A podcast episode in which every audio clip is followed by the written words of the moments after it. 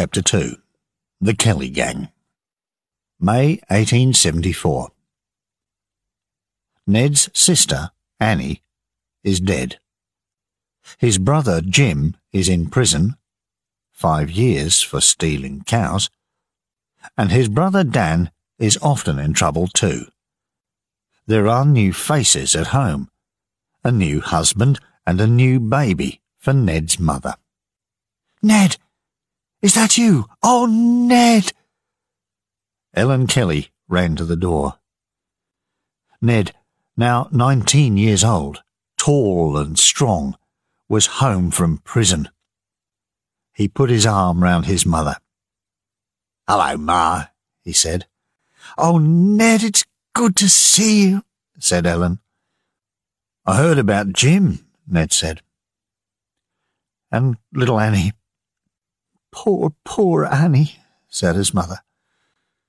She was so ill after she had the baby, and we couldn't do anything to help her.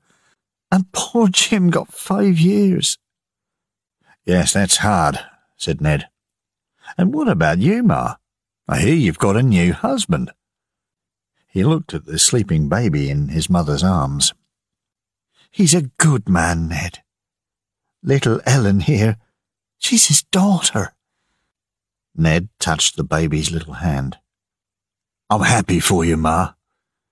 And I'm happy to be back. Ned soon found work. He moved from farm to farm, cutting down trees and helping with the horses and cows. He often came home to see his mother, and he and George King, Ellen's new husband, were soon friends. George was from California and was only five years older than Ned. On one visit home, Ned talked to George about the police. Why do they give me all this trouble? he said. I don't know, said George. They just don't like you. It's true, Ned said. When somebody loses a cow or a horse, the police always come to me with their questions. Then they go to my mother's house and ask her questions. And they always go late at night when you're all in bed. It isn't right. Well, come and work with me, said George. Why not? You're good with horses and I don't have any trouble with the police. What work are you planning to do? said Ned. Sell horses. Lots of them. And where are you going to get all these horses from, George? asked Ned. George smiled. And Ned laughed. It was exciting work. We stole 280 horses, Ned said later. Then we took them across the Murray River and sold them in New South Wales for a lot of money. The police got angrier and angrier. They couldn't stop the stealing, and they couldn't catch Ned Kelly or George King with the stolen horses. In August 1877, a new policeman came to Benalla.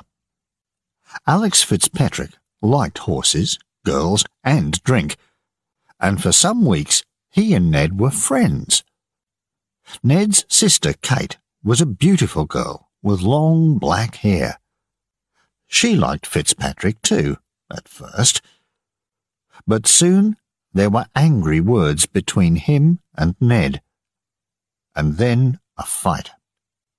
A policeman could not be a friend of the Kellys for long. April 1878 came. The police had questions about stolen horses for Dan and for Ned's best friend, Joe Byrne. So Fitzpatrick rode out to the Kellys' house to find Dan. Perhaps he wanted to see Kate too. But did Kate want to see him? On his way there, he stopped and had two or three drinks. When he arrived at the house, he felt very strong and brave. Dan Kelly, you're coming with me to the police station, he said. I'm having my dinner, said Dan. You can wait. Fitzpatrick sat at the table, waiting for Dan. But his eyes were on Kate all the time, on her long black hair, on her beautiful body. The small room felt very hot. Then Kate walked past the table, very near him, and he put his arm around her. You're a beautiful girl, Kate, he said. Let's. Take your hands off me, said Kate. Suddenly, Ned was at the door, with a gun in his hand. He fired at Fitzpatrick and hit him in the wrist. Get out, said Ned. Get away from my sister. Fitzpatrick ran out of the house and rode through the night back to Benalla. The next morning, there were ten policemen at the door. They found Ellen at home, but not Ned or Dan. Ellen Kelly, they said, you and your sons tried to kill policeman Fitzpatrick.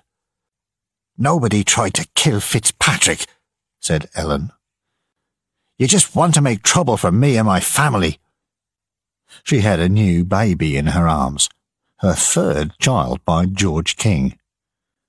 But George did not live with Ellen now.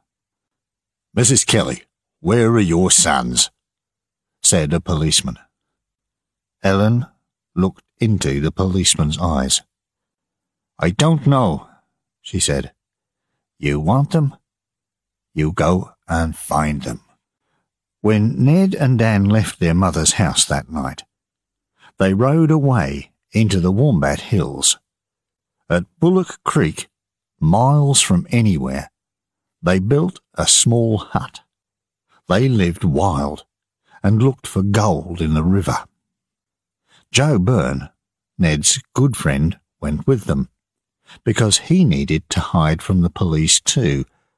And in June, three months later, Steve Hart, another good friend, came out of prison.